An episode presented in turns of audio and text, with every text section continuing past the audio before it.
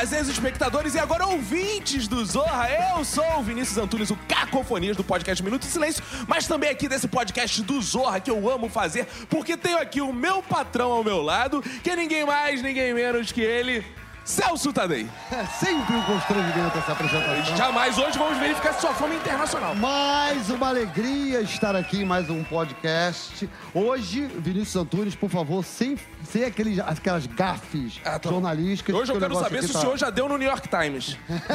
quero saber como está Eu aí. já dei no New York Times, já dei no Dia, já dei no Globo. Até no meia hora. Já dei meia hora, direto. Mas já que estamos falando só de meia hora, temos aqui o Wagner Pinto. Cara, por que meia hora? Não, não, não. Olha só, a última vez entre a gente foi meia hora. Deixa eu explicar por quê. Ah. Porque eu tava com pressa. Eu tinha, tinha um compromisso depois, o jogo do Vasco, e aí é, acabou que nossa me relação foi referi ao tempo do nosso podcast. Ah, entendi. Desculpa, perdão, perdão. Que honra estar de volta nesse podcast maravilhoso, sensacional, principalmente com ele, ele, Celso Tadei, que também é meu patrão. Por coincidência, ele também é meu patrão. Que beleza. Mas além de Celso Tadei, temos aqui hoje Marcelo Lins, diretamente da Globo News. Marcelo, seja bem-vindo ao nosso podcast. Muito obrigado, muita honra. Confesso que estou um pouco assustado pelo ritmo do programa, pela altura do programa, mas queria também aqui prestar minha homenagem, antes de tudo, ao Celso Tadei, que está proporcionando isso tudo. Porra, tá demais hoje, tô gostando. E você ainda não teve o privilégio de ser empregado de Celso Tadei. Mas estou lutando para isso, estou lutando para isso. Marcelo Lins, uma preocupação que eu tenho assim é com a sua profissão de jornalista, porque ultimamente só tenho me informado pelas correntes de zap. minha tia me manda, minha avó, eu sinto que eu não preciso mais do jornalismo. Você teme que sua profissão acabe assim do dia pra noite? Cara, pior que sim. Vamos lá. As, as correntes de WhatsApp, a gente viu pelos acontecimentos dos últimos anos que elas não só informam, como elas formam a cabeça de muita gente. E isso é de fato um risco. Em defesa da profissão, o que, que eu posso dizer? Vá buscar alguma informação abalizada, vá buscar gente que estudou alguma coisa para poder estar nas ondas do rádio, ou pela internet, ou pela TV, para tentar contextualizar alguma coisa. Mas que é difícil rivalizar com corrente de rede social. E difícil rivalizar também com a própria realidade surreal que a gente está vivendo, isso não é a menor dúvida que é. Não se faz mais WhatsApp como antigamente. Não, não. Era piada e vídeo erótico. E acabou. É, Aí agora não, o cara quer mudar o mundo, é fake news, espalhar um Não, monte mas nós somos política. conservadores e no nosso só tem piada e vídeo erótico. É isso aí. Mas, Marcelo Lins, uma coisa que é interessante informar para o nosso público é o seguinte: porque ele acha que é só uma opinião divergindo do outro. Não, é só opinião da Globo. A minha opinião da tia do Zap é outra. Então, é, ele tem a opinião dele, eu tenho a minha. Mas, na verdade, o jornalista ele é preparado para não só dar uma opinião. Ele tem que buscar fontes, ele se informa, ele estuda, ele não simplesmente acha uma coisa e compartilha, não é isso? Dura isso, mas acho que até um tempo atrás a gente tinha que buscar fontes e contextos para coisas mais ou menos razoáveis. Hoje em dia você tem que buscar fonte e contexto para dizer que a Terra é de fato redonda, para dizer que de fato a Amazônia é no Brasil, mas é uma questão que diz respeito ao mundo todo, para dizer coisas como Que não existe Bra- a tal mamadeira. que não existe a tal mamadeira tão falada, tão querida por tanta gente. Dizer, Tem que buscar fontes para contextualizar coisas que você achava que já era do senso comum, já estava dado. Hoje em dia Você tem que provar não existências, que é mais difícil, né? Como é que você prova uma não existência? é complexo. Tanto que muita gente ainda não acredita nas existências. Acredita mais nas não existências. E quanto mais algo de WhatsApp corrobora uma opinião que já é tua, que é aquela opinião escondida que você tinha, que você tinha vergonha de dizer para os outros, quando o WhatsApp confirma aquilo, aí é que a pessoa acredita mesmo. Tá vendo? Tava lá, recebi de novo outra corrente, aí fica mais difícil ainda pro jornalismo. Pouca gente sabe, mas é, Marcelo Lins tem um passado, um passado sinistro. Sinistro. Eu conheci Marcelo Lins nas, nos corredores da Faculdade de Teatro. Eita, isso é verdade. Marcelo Lins, o, o grande jornalista, fez teatro, minha gente. Bota, bota a vinheta. Marcelo, você, você, você não chegou a se formar, né? Não, não me formei. É. Na época eu já trabalhava com jornalismo, quer dizer, na época eu trabalhava no arquivo, no final do SEDOC, hoje em dia acervo, chama-se da TV Globo, mas vislumbrei a possibilidade do estrelato. Falei, vou virar milionário, vou fazer artes dramáticas, né? Era bacharelado em artes cênicas na Unirio, onde tive o prazer, entre aspas, muitas, de conhecer Celso e outras figuras, mas não aguentei mais de um ano e pouco ali na. Mas ele foi seu veterano? Não, a gente era da mesma turma. Ah, né? acho que turma. veterano é quase um patrão. Aí eu queria falar. Eu não Ele queria também foi, também foi seu patrão. Mas o Marcelo tem um quê de galã também, né? Seria um Tem, não é à galã, toa que ele é. estrela tantos programas. Exatamente, seria um belo galã da novela das oito. E aí, mas aí o jornalismo então vem desde cedo com você, né? Pô, desde pirralho, cara. Desde na verdade, pirralho. eu sempre gostei de notícia, desde moleque mesmo de notícia. E na infância, durante um período sombrio da história brasileira, eu morei no exterior. Quando acontecia algo que hoje em dia também é contestado, você tem que comprovar que existiu. Houve um golpe militar em 64, algumas pessoas tiveram que sair do país, não exatamente pela própria vontade, e meus coroas estavam aí nessa leva. Mas devo a isso o fato de ter aprendido algumas línguas, de ter tido a minha infância em outros lugares que não apenas o nosso querido Rio de Janeiro, né? E você faz valer essas línguas já beça lá na Globo News, você faz entrevistas internacionais, programas internacionais. Você já foi a vários países. Tradução simultânea, programa, comentário, você acaba criando ali uma figura que vai além. Tive viajando a trabalho em lugares esdrúxulos interessantes, como a Índia, onde eu fui a antiga Bombaim, atual Mumbai, e também a Bangalore, uma cidade menos conhecida, mas talvez possa ser mais conhecida como capital de duas coisas: da tecnologia da informação na Índia e também da indústria do incenso. Pode passar em qualquer banca de jornal, 99% dos incensos vendidos nas bancas de jornal do Rio de Janeiro ou qualquer cidade brasileira vem de Bangalore. Então a culpa, a culpa é deles. A culpa é dele. Não, e o Marcelo, inclusive, fez um carregamento, porque o jornalismo tava meia boca na época. É verdade que você viveu de vendendo incenso durante um bom tempo. Eu sonhava em viver vendendo incenso. Trouxe muitos incensos lá em casa, tem até hoje. Olha que eu fui há vários anos e não consigo acabar com esses incensos que, é claro, encalharam na minha casa. A gente podia botar isso no WhatsApp pra virar mais uma fake news. Isso é bom, barraca do incenso. É, cara, de Incenso Marcelo Zorra, Lins. pô, É sucesso isso já. também, ó. Mas, Marcelo, o lema do nosso Zorra é tá difícil competir com a realidade, mas o Zorra tenta. Tá difícil mesmo competir com a realidade. Vocês do jornalismo que estão ali trabalham com essa realidade. Você acha que o humor tá cada vez mais difícil pra gente? Cara, tá quase impossível, né? Tá tendo aí, é, vai ter eleição no Parlamento Europeu, onde você tem uma grande aliança de partidos de extrema direita na Europa, que até a última eleição eram contra a União Europeia. E agora resolveram que vão mudar a Europa por dentro. Isso junta neofascistas italianos com xenófobos da Holanda e da Alemanha, com os húngaros tão queridos por certos governos latino-americanos também, que estão todos nessa onda, se juntando para chegar e tomar a União Europeia, que eles rejeitavam até outro dia. Tem Donald Trump, que em si, acho que ele já é o maior humorista vivo, né? Quer dizer, não dá para competir com ele também. E isso é só para falar o mínimo. E já teve, assim, você tá ao vivo, tem uma notícia que tu fala assim, ah, não é possível. Dá vontade de tu- você começar a rir e falar, não, não é possível, isso não pode ser sério. Cara, quando aconteceu há pouco tempo o malfadado desastre de Brumadinho, né? Com a lama invadindo casas, matando gente pra caramba.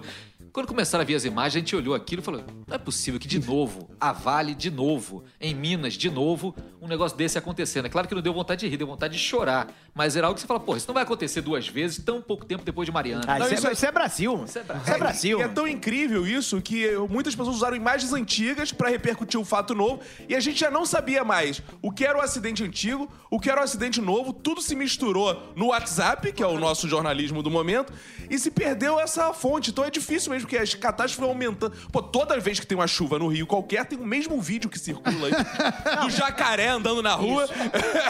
Você, você filmar o Jardim Botânico alagado, ele vai servir. Guarda que daqui a 10 anos Vai tá lá, esse vai tá vídeo lá. vai servir. Vai tá lá. E vai servir, vai, com alguém vai certeza. puxar aquela caricatura que tem desenho da Praça da Bandeira, né? 1893, o enchente. Vai ser, vai Isso. muito diferente também, não, né? cara? Uma coisa que é interessante no jornalismo, assim, pelo menos pra mim, que trabalho com é essa seriedade do jornalista. né? Vocês têm isso, mas com o tempo.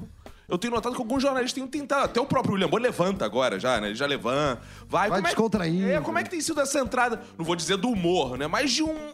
Uma descontração. Uma descontração. Obrigado, meu patrão. Uma descontração, assim, no jornalismo. Falando com o mínimo dessa seriedade que você menciona aí, eu acho que isso é uma tentativa também do telejornalismo, principalmente, de se aproximar ainda mais das pessoas. As pe- Ficou claro que o tosco muitas vezes atrai a galera. Eu gosto do tosco, o vídeo mal feito, o áudio que tá meio chiado, né? A imagem tremida, desde que aquilo tenha um motivo e desde que aquilo ajude você a entender uma circunstância, uma parada. Então acho que é isso que o jornalismo tenta fazer. Porque, é claro, o jornalismo tem que dar seriedade, tem que dar o contexto, tem que dar os fatos, mas tem que estar próximo. Não adianta nada você chegar e falar, eu sei tudo, você não sabe nada, agora você vai ouvir a verdade. Não é a verdade, é uma visão sobre os fatos, né? Mas 10 anos atrás, sei lá, 20 anos, você não.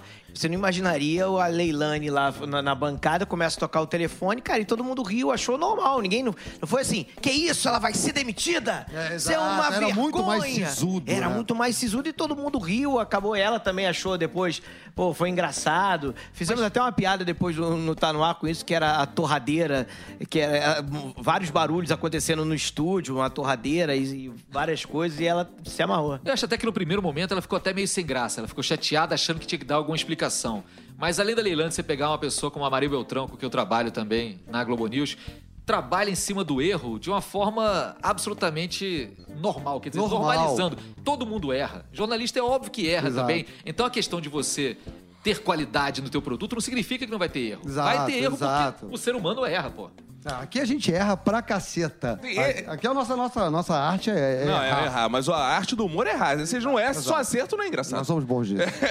Mas existe também uma apropriação, de fato, aí já assumindo do jornalismo, da linguagem mais cômica mesmo, que vem pra esse jornalismo sensacionalista. Bota aí a cara dele! Faz assim, o cara se joga, o cara rola no chão, e o cara. Pô, tem aquele que fica maconheiro! Maconheiro! Ah, e- esse é. É um jornalismo de alta qualidade que tá sendo referido. Como é que é também você falar assim, com todo respeito aos nossos colegas jornalistas, são palavras minhas, mas falar assim, o Marcelo é jornalista e o Ratinho também. mais uma das complexidades da profissão e eu acho que cada um ali escolhe um tom. Eu acho que vale muita coisa no jornalismo, mas não vale você, por exemplo, desrespeitar um cara que foi detido e expor o cara ao ridículo antes do cara ter sido julgado, antes do cara ter sido condenado, e isso a gente vê com grande facilidade. O sensacionalismo também não ajuda muito. Ao mesmo tempo, se a gente pegar assim umas interseções entre jornalismo e humor, que a gente acha meio esquisito aqui no Brasil, mas que lá fora o nego já faz há muito tempo. Você pega, por exemplo, na França, lá o Charlie Hebdo, Sim. tão falado há pouco tempo atrás, quando teve aquele entrar na redação, mataram meia dúzia de jornalistas humoristas também, de Sim, cartistas. é. E logo depois o próprio Charlie Hebdo estava trazendo na capa uma imagem de alguém furado de balas também, quer dizer, tentando rir até da tragédia que atingiu o próprio jornal. Isso é algo que pra gente é impensável e os caras fazem. Mas, mas esses caras que você citou, brilhantemente, Vinícius, eles fazem humor involuntário. Será? Eu acho que no começo pode acontecer. Hoje já- E tem jornalistas e jornalistas brilhantes, como Marcelo e Mequetrefes, por exemplo, como é a minha pessoa. Porque eu, eu ficava em casa vendo Alborguete e eu É, achava, sim. eu quero fazer isso. Eu ficava ali, aí é jornalismo. Eu pegar aí uma bancada e ficar dando porrada na bancada. Esse vagabundo! Esse cara meliante tem que ser preso! Mas, É. vai, eu imagino que pro Marcelo, assim, né, que tem todo esse compromisso com o fato, com a informação, com a investigação, deve ser muito difícil, porque eu, pô, via meu avô, via meu falecido vovô vendo televisão e falar, gosto do Ratinho porque ele fala mesmo, este fala a verdade mesmo. Olha como ele fala, olha o que ele fala. Os outros não falam, ele fala. Porra, a ideia é que o cara fala. Marcelo, você quando era molecote assistindo televisão, vendo, lendo jornal, quem eram os seus, seus ídolos? Vai, esse eu quero ser quando crescer. Não, jornalismo, acho que eu comecei a me tocar em jornalismo de TV mesmo. Eu gostava do Sérgio Chapelin, gostava, gostava do Cid Moreira, achava que empregava ali uma certa seriedade a qualquer besteira, a qualquer notícia. Mr. M. Antes de Mr. M, né? Antes, antes de Mr. M. E logo também os correspondentes internacionais, né? Sandra Passarinho, é, Roberto Feite, Cílio Bocaneiro, grande Cílio Bocaneiro e tantos outros que ajudaram a gente a moldar também a visão de mundo, né? A gente tinha também, é, correspondente nos Estados Unidos, tinha Paulo Francis com aquele Pedro jeito dele. Bial. Pedro Bial, que fez uma carreira Exato. longuíssima do- como correspondente internacional também. Esses caras todos a gente se espelha, né? O Pedro Bial, outro dia eu vi o programa dele, ele tava lembrando, não sei se foi no programa dele, mas ele tava lembrando os grandes momentos dele como... E ele, ele tava lá no Muro de Berlim, na queda do Muro de Berlim. Qual foi o seu, até agora, você vai ter uma longa carreira. Ó, esque- esquecemos também de Ilse Scamparini. Ilse né? Scamparini. Ilse Scamparini, Ah, que eu tenho certeza que Ilse Sim. tem um quarto no Vaticano. Que ela tá tanto tempo lá que ela deve ter lá uma salinha lá. Cara, é. ela, e ela é meio É. triste, assim, dá uma, uma dosinha assim dela, né, É. cara, falando que ele tá Ó, tem duas assim. coisas interessantes, ver como é que a memória às vezes trai a gente. Pedro Bial, verdade, Muro de Berlim, ele tava ali, mas não tava na hora da queda. Quem tava na hora da queda era exatamente o Círio Bocaneira. Ah. O Pedro ele fez depois uma passagem antológica que ele falava do momento histórico, mas foi um pouco depois. Mas a aí- versão do WhatsApp que ficou famosa foi com o Bial. Porra, ele tem um programa inteiro pra dizer que tá eu que tava lá. Não. E aí, os Scamparina, a gente lembra dela sempre nas coberturas papais. né? Ela sempre Papais. ali. Agora, por incrível que pareça, quando o Papa Francisco, esse Papa nosso atual, que está aí, foi eleito, e os Scamparini estavam de férias no Brasil. Vê que dramático pra carreira de uma pessoa que se dedica a cobrir o Vaticano. Quer tirar férias? Por isso que o Bolsonaro vai acabar com isso. Ela não teria passado por Pode isso. tirar férias. Aqui ninguém tira férias. Tu imagina, ela tá aqui no Brasil, aqui numa praia, e vê na televisão, subiu lá a fumacinha branca. Ela, não! Não, boteco. Mas qual foi o seu, a sua queda do Muro de Berlim, o seu Papa eleito? Tem algum momento que você goste não, de não lembrar? nessa, assim? não tão amplo assim, não tão com tamanho impacto assim e tal, mas por exemplo, recentemente eu tive a oportunidade de entrevistar, mas via Skype, não estando em loco, o Guaidó, o homem que estaria rivalizando com o Maduro na crise venezuelana da qual falamos tanto, né? Sim. E foi interessante pra caramba. Você tá falando com um cara de quem eu falo todos os dias, praticamente. Falei, pô, e pintou a oportunidade, ninguém falou, meia hora, estúdio pronto, não sei o que, vai ter Guaidó. Teve Guaidó. Aí foi ótimo, a entrevista rodou aí por todos os meios possíveis e imagináveis. Cara, e o interessante esse fato do Guaidó, porque a gente tá falando de jornalismo e humor. O Guaidó se autoproclamou, né, presidente. e o Zé de Abreu foi na linha e se autoproclamou também. Então, uma vez mais, onde estão os limites do humor do jornalismo? Porque virou fato jornalístico o Zé de Abreu se proclamar presidente também. E se a gente for parar pra pensar de verdade, os dois têm o mesmo poder. O poder da imagem. Nem o Guaidó controla absolutamente nada da estrutura de governo da Venezuela, nem o Zé de Abreu, que fez uma sátira história, mas que foi visto por muita gente. Teve gente querendo realmente levar adiante É, a candidatura sim. dele, mas não controla absolutamente nada das forças políticas nem estrutura do E Brasil. tem que rolar uma investigação aí a respeito dessa entrevista do Guaidó. Porque ele, você entrevistou ele, ou seja, ele tinha um 4G funcionando lá na Venezuela, tinha luz, tinha internet, e ele conseguiu se comunicar bem. É. Isso foi uma coisa que me chamou a atenção, sabe? Falando de brincadeira. Eu falei, pô, mas não tem nada lá, nem a nossa correspondente consegue entrar muitas vezes, e o Guaidó tem uma internet ali perfeita funcionando. Como é que pode, né? Cara, eu fico pensando assim, Marcelo.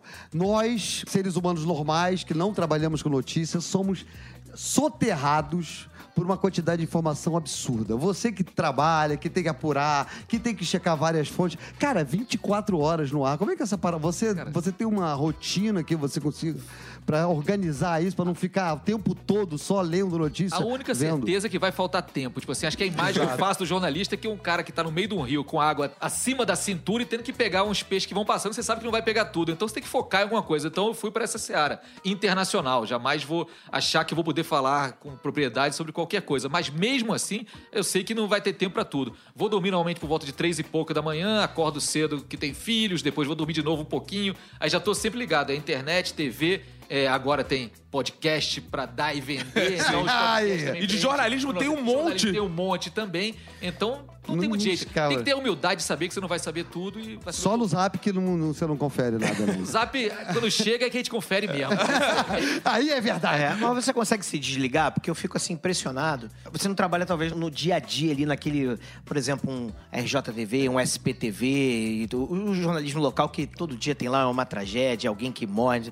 Eu fico impressionado como aqueles jornalistas estão ali dando aquela notícia de um- uma coisa tão séria, 10 mortes, alguma coisa, e a pessoa depois vai pra casa.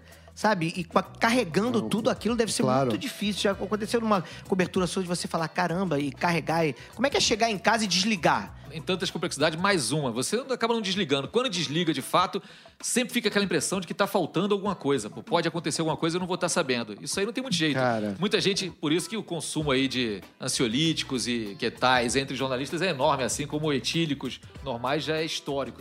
Tem a ver com isso. O cara precisa desligar de vez em quando. Eu desligo vendo algumas séries, às vezes séries que tem a ver com a realidade, às vezes séries que não tem nada a ver com nada. Nisso que a gente tenta desligar. Agora, uma coisa que eu acho que deve ser muito triste na sua profissão é que, assim, a gente trabalha aqui, chega em casa, aí conversa com a família. Pô, meu dia foi assim, foi assado. Você chega conta pra sua esposa, já vi, eu te vi na TV o dia inteiro.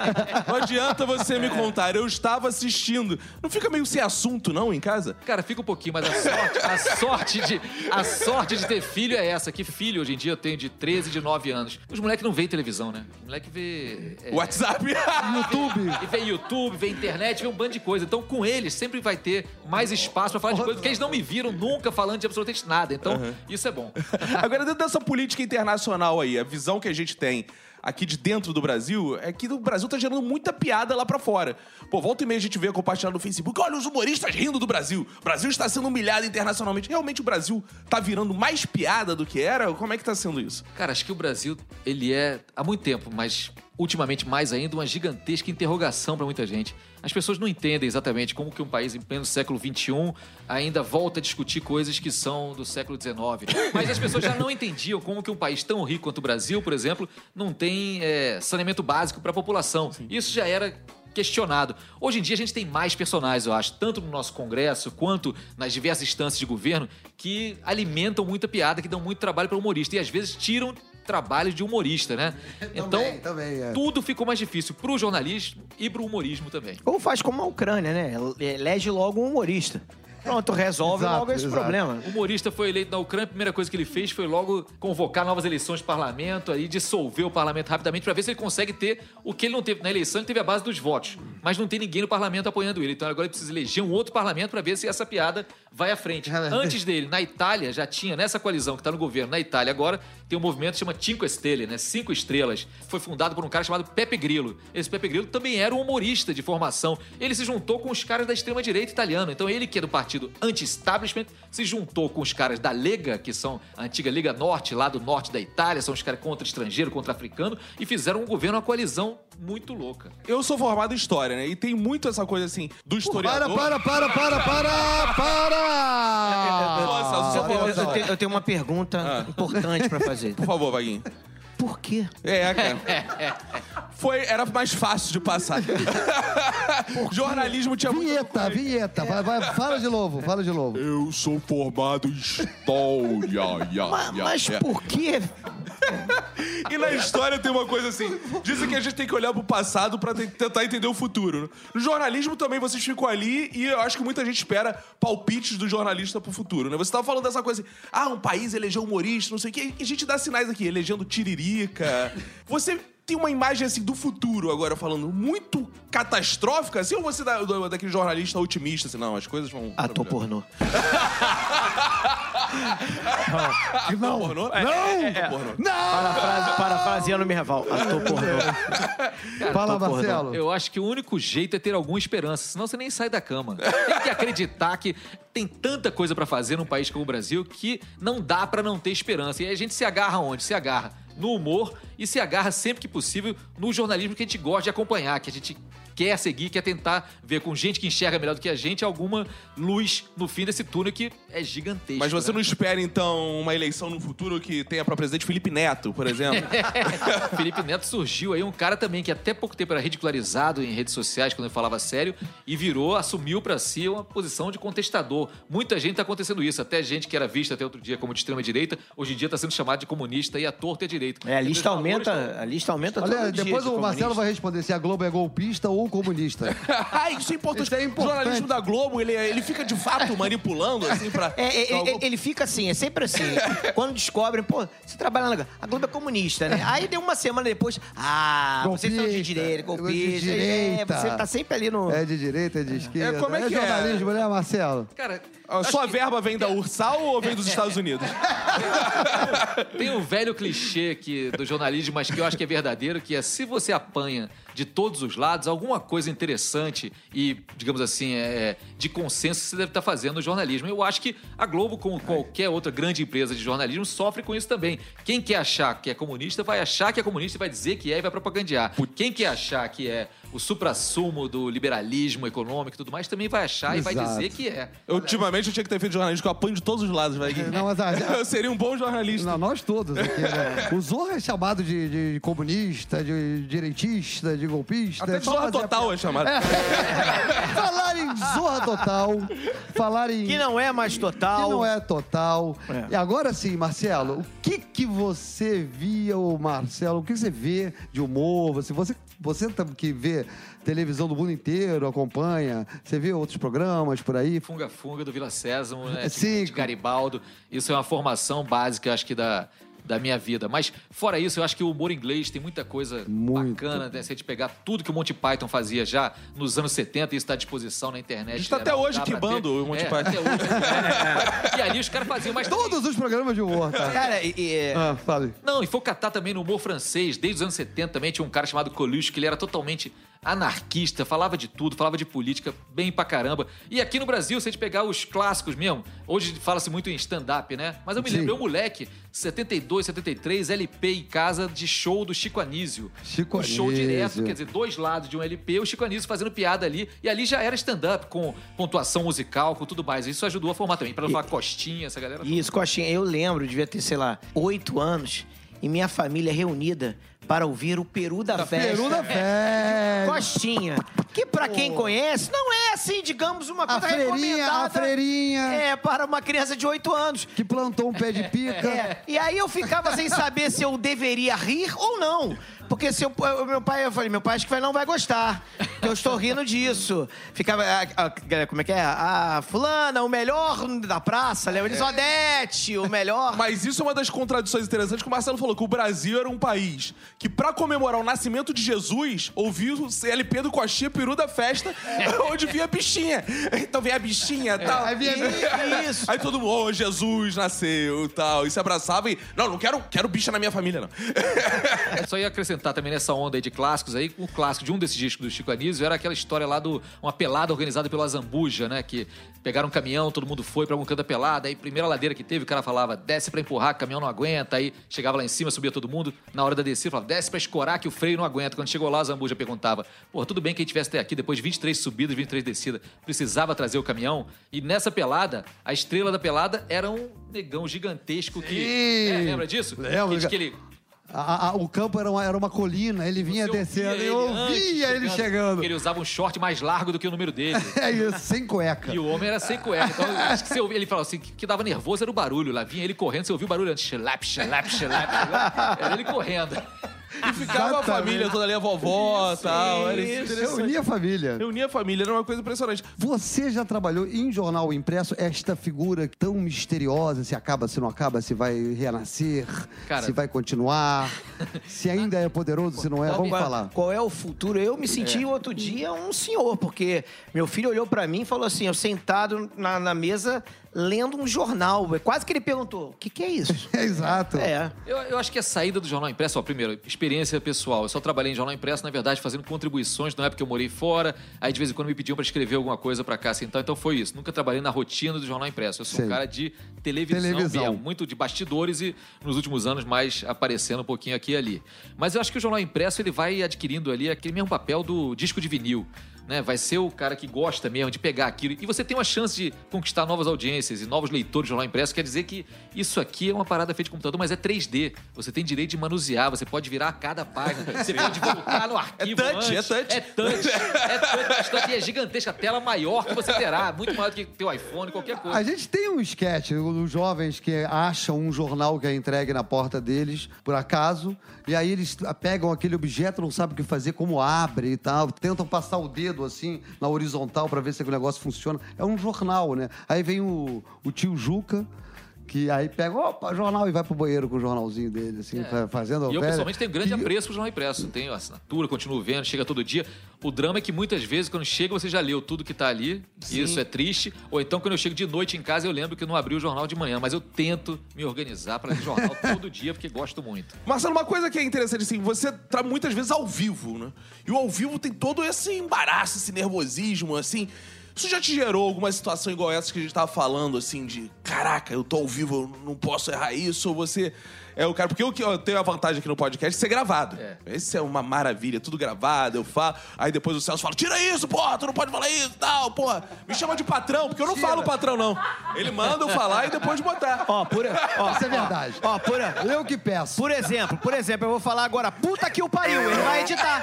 Ele não vai, Absurdo, isso vai não tomar no cu, pô. É, ele não vai colocar isso agora, é pronto. É. Mas como é que é essa sensação do ao vivo, tá falando e às vezes trazendo uma coisa tão importante assim pra não te gerar nada? A questão do ao vivo é controlar basicamente palavrão, eu acho, na televisão. Porque no corriqueiro, né, é muito fácil soltar aqui e ali uns tantos palavrões, ainda mais diante da realidade à nossa frente, né? O ao vivo é você ter a noção de que pelo menos tem que fazer algum sentido aquela frase que você está dizendo do começo ao fim. E a outro drama do ao vivo é o banheiro. Né? No dia que inventarem o banheiro cara. dentro do estúdio, eu acho que vai resolver 85 a 90% dos problemas do ao vivo, né? Cara, eu sou louco pra fazer um sketch é, sobre cobertura jornalística. de- Continuada, né? continuada, aquela que quando tem um grande evento, né? Que, o, que a Globo News toda para. O pobre do cara, eu já vi jornalista lá, sério, cara. E eu, eu é, horas e horas e horas. Eu fico pensando, e se o cara que vai cobrir, que vai substituir ele, não aparece? Aí tá um cara lá de, de pijama, já, sabe, escovando o dente. Opa, tá no ar de novo, no- voltando do break. Que o cara, cara, tem. tem Não, já teve ó, a épocas de- eleição americana, eleição do inteiro. Trump, a gente entrou no jornal pra comentar como é que estavam as coisas, acompanhar a apuração pro jornal das 10 da Globo News. A gente ficou até 6 horas da manhã, direto, Cara, na cobertura direto. assim e tal. Então, é claro que de vez em quando um ia ter que sumir, desaparecia, um ia pro banheiro. Vocês eram quantos ali? voltavam. Era no estúdio, tinha três comentaristas, mais um apresentador, ainda tinha São Paulo ajudando a gente e gente entrando dos Estados Unidos também. Então tinha uma galera. Mas mesmo assim, era ao vivo o tempo todo e não dava pra ficar saindo todo mundo o tempo Cara, todo. né? e sem, e sem é o poder, desespero. diferente de nós, sem poder falar besteira, né? Sim, é tentando falar alguma coisa que fizesse sentido, depois de quatro horas já falou tudo. Mas aí, como ali teve uma grande surpresa para muita gente, para os analistas e para quem estava torcendo para Hillary Clinton, por exemplo, também, que foi a vitória do Trump, acabou que você chegou um. Deu um momento ali que teve uma virada. Agora vamos falar da realidade. O cara foi eleito mesmo. Então, isso foi um negócio interessante que ajudou a E, transmissão, e- acho. e, na verdade, vocês ficaram 10 minutos é, falando do resultado e o resto, o dia inteiro, explicando como é a eleição americana, que é uma das coisas mais difíceis do mundo. Eu não- ninguém consegue entender aque- aquele negócio. O Marcelo é, um, difíceis do é, é aquele que entende. Aquela, É, é, é, É, tipo entender o campeonato carioca. É, é, é. É, o o, regulamento ca- não do Campeonato Carioca foi feito com base na eleição dos Estados Unidos. Descobriu no furo de reportagem, tá aí. Bota aí no, no zap também, por É favor. verdade. Não custa lembrar, não custa lembrar. Para brasileiro é difícil, a gente sabe aqui. Quem teve mais voto leva. Nos Estados Unidos, a Hillary Clinton teve 3 milhões de votos a mais do que o Donald Trump e mesmo assim perdeu por conta dos tais colégios eleitorais. Cada estado representa o número de votos X. Por isso que no final, às vezes, o voto popular importa menos. Não, é, é golpe o nome disso. A gente conhece bem. A gente conhece no Brasil o nome disso. Golpe! Vem cá, Marcelo. O Zorra bebe muito da fonte do cenário político, né? O que, você acha do humor beber nessa fonte, falar sobre política, denunciar, entre aspas, os desmazeiros que estão acontecendo, fazendo piada? Cara, eu acho fundamental, na verdade. Desculpa a seriedade, mas é fundamental porque o humor às vezes permite falar coisas que seriamente você não conseguiria falar. Que é, basicamente, não é você inventar muita coisa, é você expor os absurdos que estão na realidade. E com humor, com a piada, você faz isso de um jeito que não precisa ser agressivo. Tá aí, pô, a instituição que é o Saturday Night Live nos Estados Unidos, Sim. por exemplo, ou outra instituição que é o Zorra no Brasil, consegue fazer isso muito bem. Você pega os caras e mostra o ridículo que é, mesmo se falar algo que ele. Você repete algo que foi falado por um político, e quando aquilo tá num contexto de humor, você fala, cara, isso é absurdo. Mas o cara falou isso de verdade mesmo. E às vezes vocês recebem lá sketch de humor, independente de ser do Brasil ou não, e fala. Caraca, ainda bem que eles podem falar, ó, porque a gente não pode falar dessa forma assim, olha lá, olha lá, isso mesmo que eu queria denunciar. Porque às vezes o humor tem essa liberdade, né? Que ela é interpretativa. Claro. Né? E vocês têm que ter esse cuidado de, pô, eu não posso ir nesse caminho. Eu acho então que- dá um alívio, assim, ah, ainda É. bem que os caras podem. Não, acho que muito, muito jornalista é um humorista frustrado, né? E não sei se o vice-versa é, é muito verdadeiro, não. Eu não conheço muito humorista que seja jornalista frustrado, não. Mas o jornalista, sem dúvida, vê nessa válvula de escape do humor um jeito de abordar coisas que ele jamais abordaria. Então, às vezes, você faz um comentário sobre uma peça de humor que alguém fez, que é o jeito de você falar daquela coisa que Que é, De outro jeito você não falaria. absurdo é, É. né? O absurdo. Rolam, rolam brigas nos bastidores que eu sei. Pra- sabe aquela janelinha que entra no telão? Ninguém quer ficar na janelinha do meio. Eu quero ficar na primeira, eu quero ficar na terceira, na aquela pessoa que fala quarta. assim, pô, a janelinha da ponta en- engorda, né? Engorda um pouquinho mais. do né? meio, Eu né? quero ficar naquela primeira. Já teve alguma entrevista que você se irritou assim? Falou, cara, o cara tá mentindo, ou o cara tá, tá enrolando, e você fala, cara, e começa aquilo a te irritar? Cara, é irritado. Porque às não. vezes você vê em casa e fala assim, É. cara, esse jornalista, esse cara vai pro céu. Dá vontade de você meter a paciência, mão no cara que tá lá, no, no- principalmente Ó, no político. sabatinas com os candidatos, Isso, os candidatos. Que você pergunta alface e o cara responde abóbora. Cara, acho que irritação exatamente não. O que tem, às vezes, você pode ficar surpreso com o encaminhamento tá, tá indo, tá, tá tomando aquela entrevista ali. Mas eu acho também que tem outra coisa que é interessante. Qualquer figura política, qualquer figura do cenário internacional ou nacional, esteja aí na vitrine pública, ela é entrevistável. Acho que o jornalista, assim como o humorista, não deve ter muitos pudores de falar, pô, mas será que eu vou fazer piada em cima desse cara aqui? Acho que deve fazer. E o jornalista jamais pode falar, pô, eu detesto esse cara aqui, mas por isso mesmo, talvez, vale a pena entrevistá-lo. Pra expor o cara, porque não sou eu. O que interessa não é o jornalista ali, o que interessa é que aquele cara tá dizendo pra Cara, e aí é interessantíssimo você ter falado isso, porque hoje em dia se fala muito, não uma coisa assim, ah, você está dando palanque. Você não deveria ter entrevistado. Ah, vocês fazem piada com ele, com ele, na verdade, você está dando palanque pra ele, que não era famoso. Ah, foi fazer notícia com ele. Se não tivesse feito, não era famoso. E aí, como é que é essa questão hoje em dia de você não pode falar, então o jornalista não pode noticiar, senão a culpa é é. dele, o que passa a existir.